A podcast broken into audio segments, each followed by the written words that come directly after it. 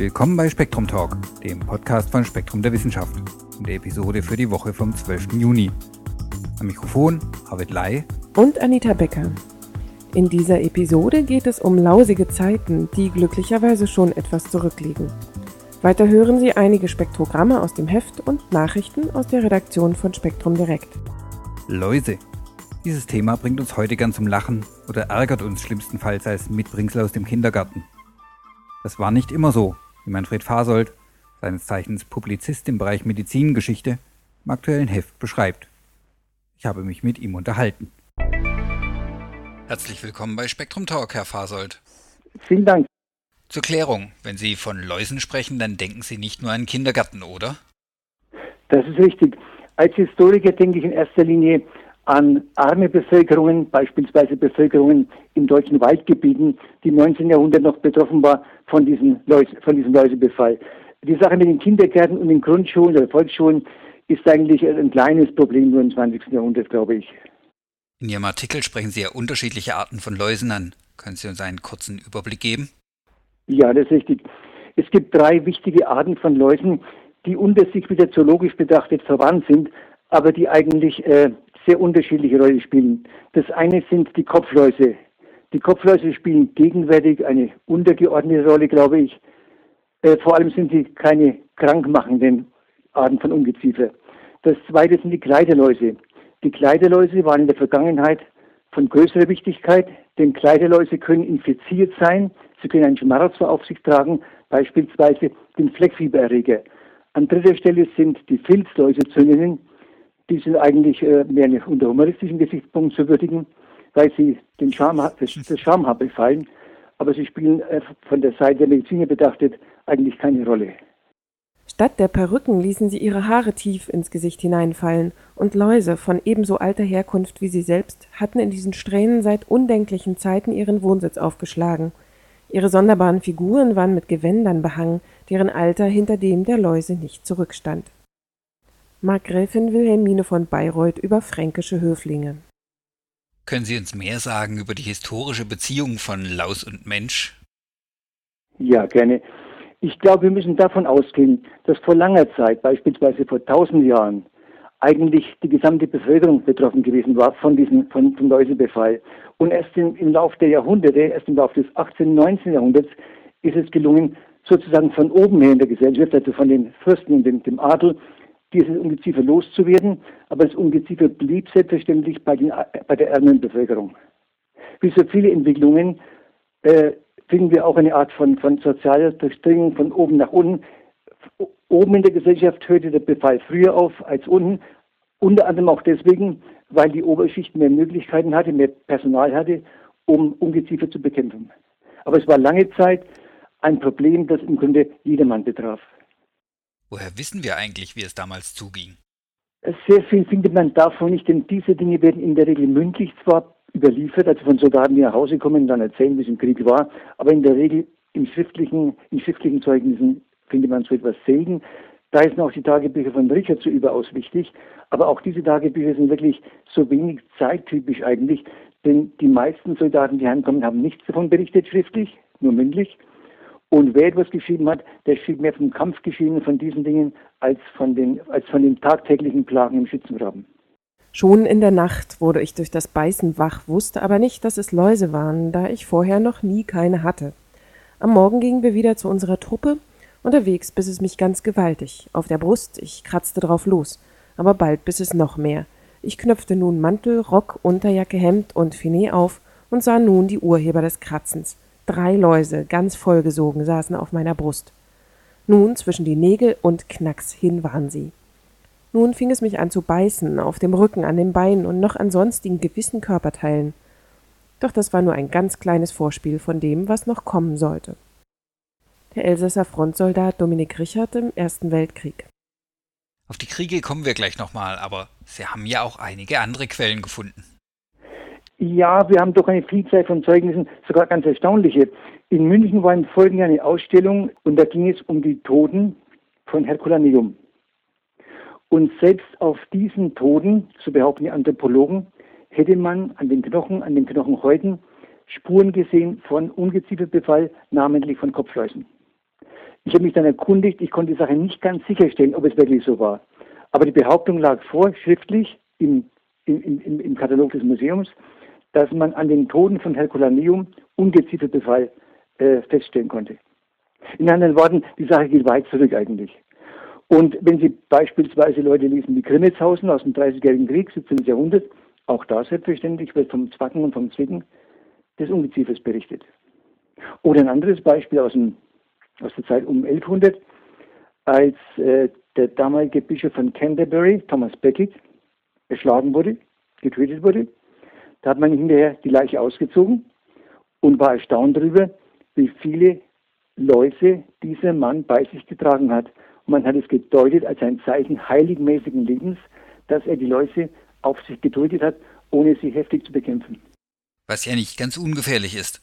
Kleiderläuse tragen den Erreger des epidemischen Fleckfiebers, das Bakterium Rickettsia provazecki. Wie funktioniert das mit der Ansteckung? Die Kleiderlaus überträgt das Bakterium ganz ähnlich wie auch die, der Floh den Pesterreger überträgt. Die Kleiderlaus beißt den Menschen und infiziert durch ihre, nicht durch ihre Mundorgane äh, die Wunde des, des, des, des Menschen, der gestochen worden, der, der gebissen worden ist, sondern durch ihren Kot. Sie kodet in der Umgebung der Stichwunde. Äh, der, der, der, Mensch fühlt, fühlt Juckreiz, kratzt sich und reibt in der Regel auf diese Weise den Kot der Laus, der ja auch ein bisschen aus Blut besteht, samt dem Erreger in die Wunde. Übrigens ein Wort noch zum Thema der hohen Übertragbarkeit. Äh, die Rickettien sind benannt nach einem amerikanischen Bakteriologen namens Ricketts. Und, und Provazeki, der zweite Name, stammt von einem österreichischen Bakteriologen namens Provacek, Tschechen. Beide sind am Fleckfieber gestorben. Beide haben am Fleckfieber geforscht und sind beide daran gestorben. Das heißt, die Krankheit ist richtig ansteckend. Die Krankheit ist äh, ansteckend in dem Sinne, dass sie relativ einfach übertragen wird von diesen, von diesen Kleiderläusen, ja. Als Weimarer hat mich besonders schockiert, dass oben in Buchenwald Versuche mit Fleckfieber durchgeführt wurden. Die sind äh, aus zwei Gründen absolut verwerflich. Erstens mal ist es eine unglaubliche Inhumanität, Menschen absichtlich zu infizieren mit diesem äh, hochtoxischen Erreger. Und das Zweite ist natürlich, dass eigentlich sich im Zweiten Weltkrieg hätte abzeichnen müssen, dass das Fleckfieber kein großes Problem der Menschheit mehr ist. Anders als andere Krankheiten. Und wie war das vorher?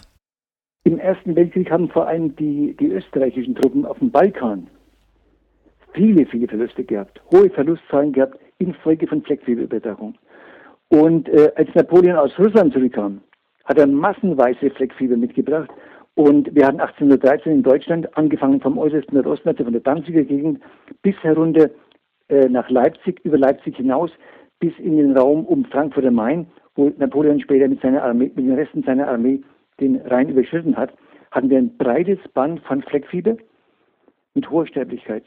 Daher auch das Zitat aus dem, von dem Arzt aus Hanau, der beobachtet hat, dass da die Hemden von den Soldaten drinnen hängen in den Zimmern und dass die Soldaten krank sind. Äh, das kommt aus, aus dieser Epidemie 1813. Wirklich hatten wir auf einigen Posthalten so viele dieser Zwicker und Knicker aufgelesen, dass wir an dem ersten besten Wäldchen oder Büschchen stillhalten ließen, uns fast bis zur völligen Natürlichkeit entkleideten und unsere Kleider einige Minuten im Winde hin und her schwenkten und ausstäubten – um das stechende und zwickende Gesindel in die weite Welt zu schicken. Ernst Moritz Arndt über eine Reise durch Russland in napoleonischer Zeit. Läuse also überall. Wie muss ich mir so einen lausigen Alltag vorstellen? Ja, ganz konkret so, dass jeder Mann oder die Frau selbstverständlich auch jedes Kind tatsächlich von Läusen befallen war. Dass in allen Haushalten jeder Mann ständig in seinen Kleidungsstücken Läuse bei sich getragen hat. Und zwar konnten das einige wenige Hunderte sein, aber es können auch mehrere Tausend sein. Man hat Menschen gefunden, die mehrere tausend Läuse auf sich trugen. Und natürlich haben diese Läuse Tag für Tag Blut abgezapft und es war ein bedeutender Blutverlust. Viele arme und kranke Menschen, sagen wir im 18. Jahrhundert und der Zeit davor, trugen mehrere tausend Läuse auf sich und die Folge war, dass sie ständig an Blutarmut leben. Um Gottes Willen. Und wie wurden wir das Viehzeug dann los? durch Sauberkeit ganz allgemein gesagt, indem man Kleider häufiger gewaschen hat und auch buchstäblich gejagt hat mit den Händen, also die Tiere gefangen hat, getötet hat, zerdrückt hat zwischen Daumennagel, zwischen den Nägeln, äh, und in dem man auch mehr Zeit hatte, mehr Muße hatte, sich dieser Beschäftigung zu widmen. Und nicht durch, durch häufiges Waschen der Kleidung. Und es gab eine Vielzahl von Pulvern unterschiedlicher Art, häufig nämlich auf Petroleumbasis. Damit war es möglich, äh, die Tiere wirksam zu bekämpfen. Dieser Kampf hat ja in mehreren Stufen stattgefunden. Wenn ich, wenn ich Sie richtig verstanden habe, hatten die Läuse in den Weltkriegen ein Comeback. Ja, am Ende des 19. Jahrhunderts war Deutschland weitestgehend äh, läusefrei, die Städte zuallererst.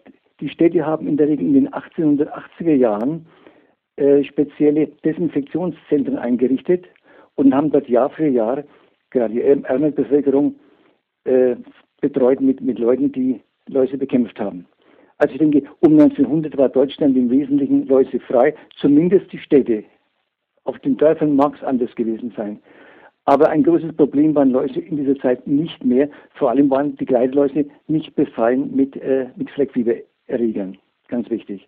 Aber im Verlauf der Weltkriege, als die Not zugenommen hat, als die Armut zugenommen hat, als die Menschen sehr viel weniger Zeit hatten für Körperpflege, als Seife im Ersten Weltkrieg zum Beispiel außerordentlich knapp war, rationiert war, da hatte dieses Ungeziefer wieder die Möglichkeit, sich auszubreiten. Und es kommt dazu, dass gerade in den Weltkriegen auch aus dem Osten Europas, aus Russland, äh, Gefangene hier waren. Auch sie haben vermutlich äh, Kleiderläuse vermehrt mit sich getragen. Haben's? Ein großes Problem waren die Läuse bei den Soldaten selbstverständlich, gerade im Osten. Aber es gab zwischen dem, zwischen dem östlichen Europa und Deutschland äh, an den Sperren waren sehr viele Anstalten eingerichtet, die äh, speziell dazu eingerichtet waren, die Leute zu bekämpfen.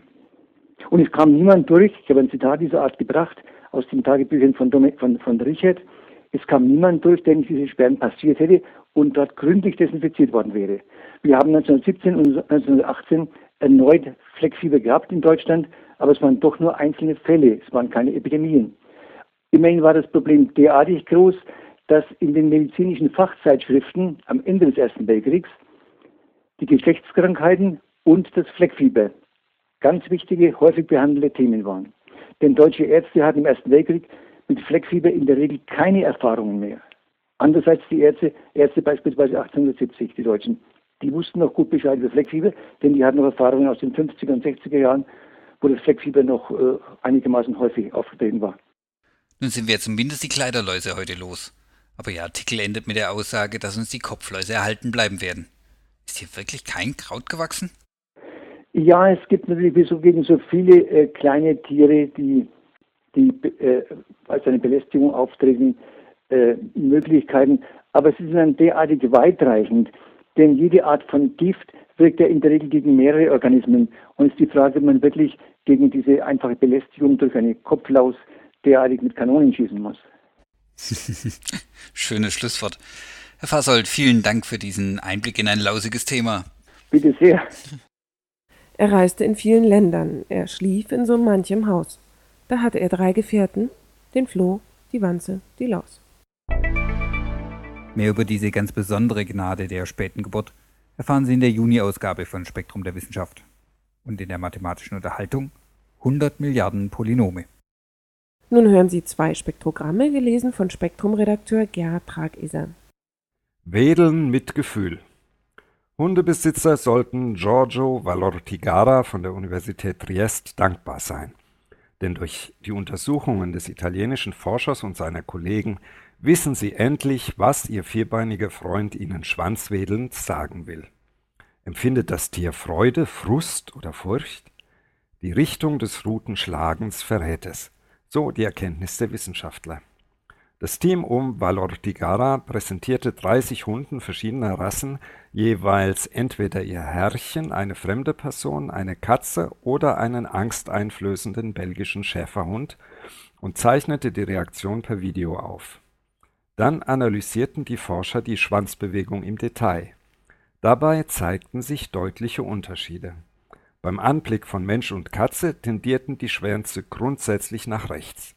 Die heftigste Reaktion riefen dabei Herrchen oder Frauchen hervor, während die fremde Person nur ein mittelstarkes Wedeln auslöste. Bei der Katze blieb der Schwanz dagegen fast ruhig. Die Hunde könnten vor Aufregung das Wedeln schlicht vergessen haben, vermutet Valortigara. Beim belgischen Schäferhund schließlich schlug die Route überwiegend nach links aus. Die Forscher erklären ihre Ergebnisse mit der Zweiteilung des Gehirns. Positive Gefühle aktivieren demnach die linke Hemisphäre, was Schwanzbewegungen nach rechts begünstigt. Für Furcht gilt das Umgekehrte. Nasskalte Wochenenden. Bisher war es nur ein Verdacht, doch nun kommt die wissenschaftliche Bestätigung. Am Wochenende ist das Wetter gewöhnlich schlechter als an Werktagen. Aber niemand darf sich darüber beklagen, denn schuld sind wir Menschen selbst. Die Meteorologen Dominik Bäumer und Bernhard Vogel von der Universität und dem Forschungszentrum Karlsruhe haben Daten von zwölf Stationen des Deutschen Wetterdienstes aus den Jahren 1991 bis 2005 ausgewertet. Dabei zeigte sich, dass der Mittwoch gewöhnlich der wärmste, der Samstag dagegen der kühlste Tag in der Woche ist. Seine Temperatur liegt durchschnittlich 0,2 Grad Celsius unter dem Mittwochswert. Zudem regnet es sonnabends am meisten, nämlich 15 Prozent mehr und 10 Prozent häufiger als am Montag, dem trockensten Wochentag. Von Anfang zum Ende der Woche hin nimmt die tägliche Sonnenscheindauer um 15 Minuten oder 6 Prozent ab, die Bewölkung dafür im selben Maß zu. Den Grund für dieses Muster vermuten die Forscher in Ruß- und Sulfatpartikeln, die Industrie und Verkehr mit den Abgasen verstärkt an Werktagen ausstoßen. Diese sogenannten Aerosole absorbieren nicht nur direkt das Sonnenlicht, sondern wirken auch als Kondensationskeime für die Luftfeuchtigkeit. Dadurch fördern sie die Wolkenbildung und sorgen so, da ein gewisser Kumulations- und Verzögerungseffekt auftritt, Ausgerechnet am Wochenende für schlechtes Wetter. Damit sind wir bei den Nachrichten, gelesen von Michael Völker aus der Redaktion von Spektrum Direkt.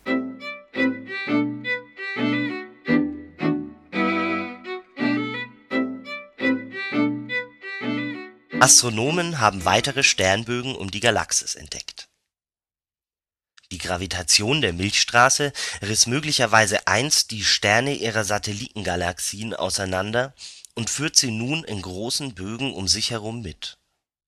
Inzwischen sind insgesamt neun solcher Sternringe bekannt, drei davon stellten Forscher nun kürzlich auf einer Tagung der American Astronomical Society auf Hawaii vor Karl Grillmeier vom Spitzer Science Center und seine Kollegen stießen auf die Sternringe, als sie die Daten des Sloan Digital Sky Survey nach Sternen mit einer bestimmten Farbe und Helligkeit durchforsteten. Die große Himmelsdurchmusterung erfasst rund 70 Millionen Sterne, die über ein Viertel des gesamten Himmels verteilt sind.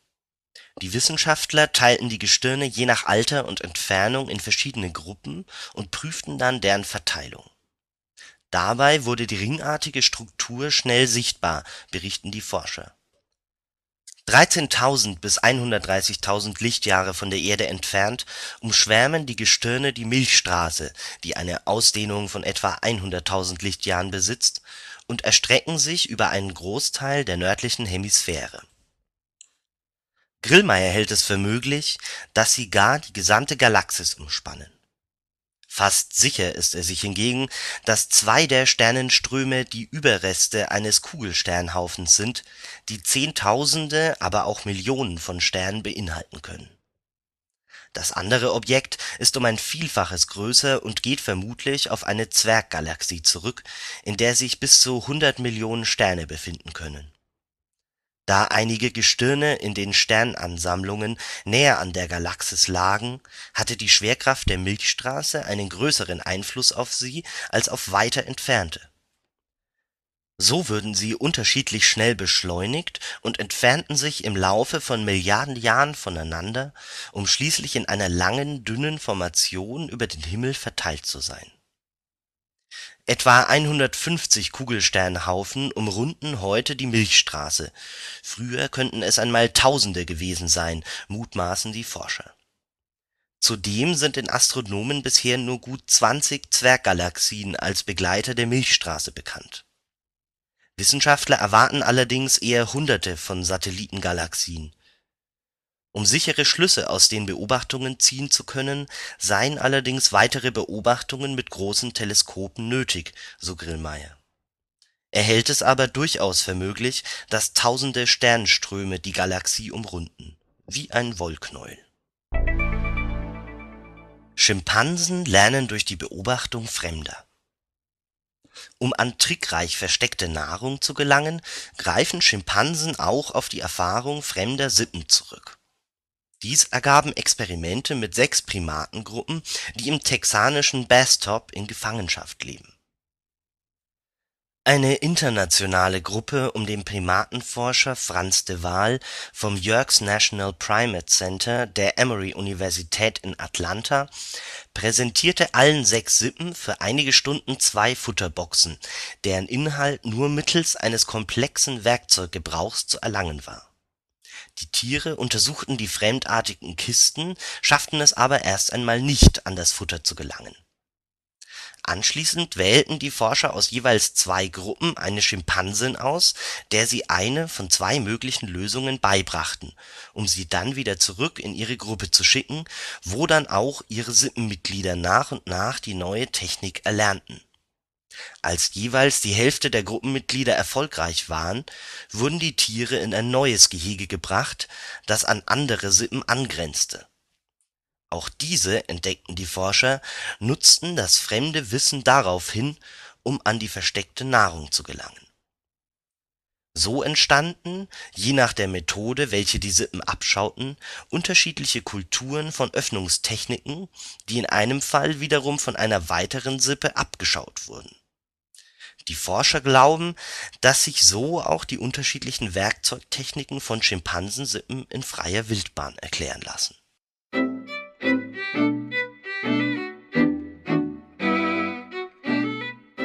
Und schon sind wir wieder am Ende dieser Episode, der 38.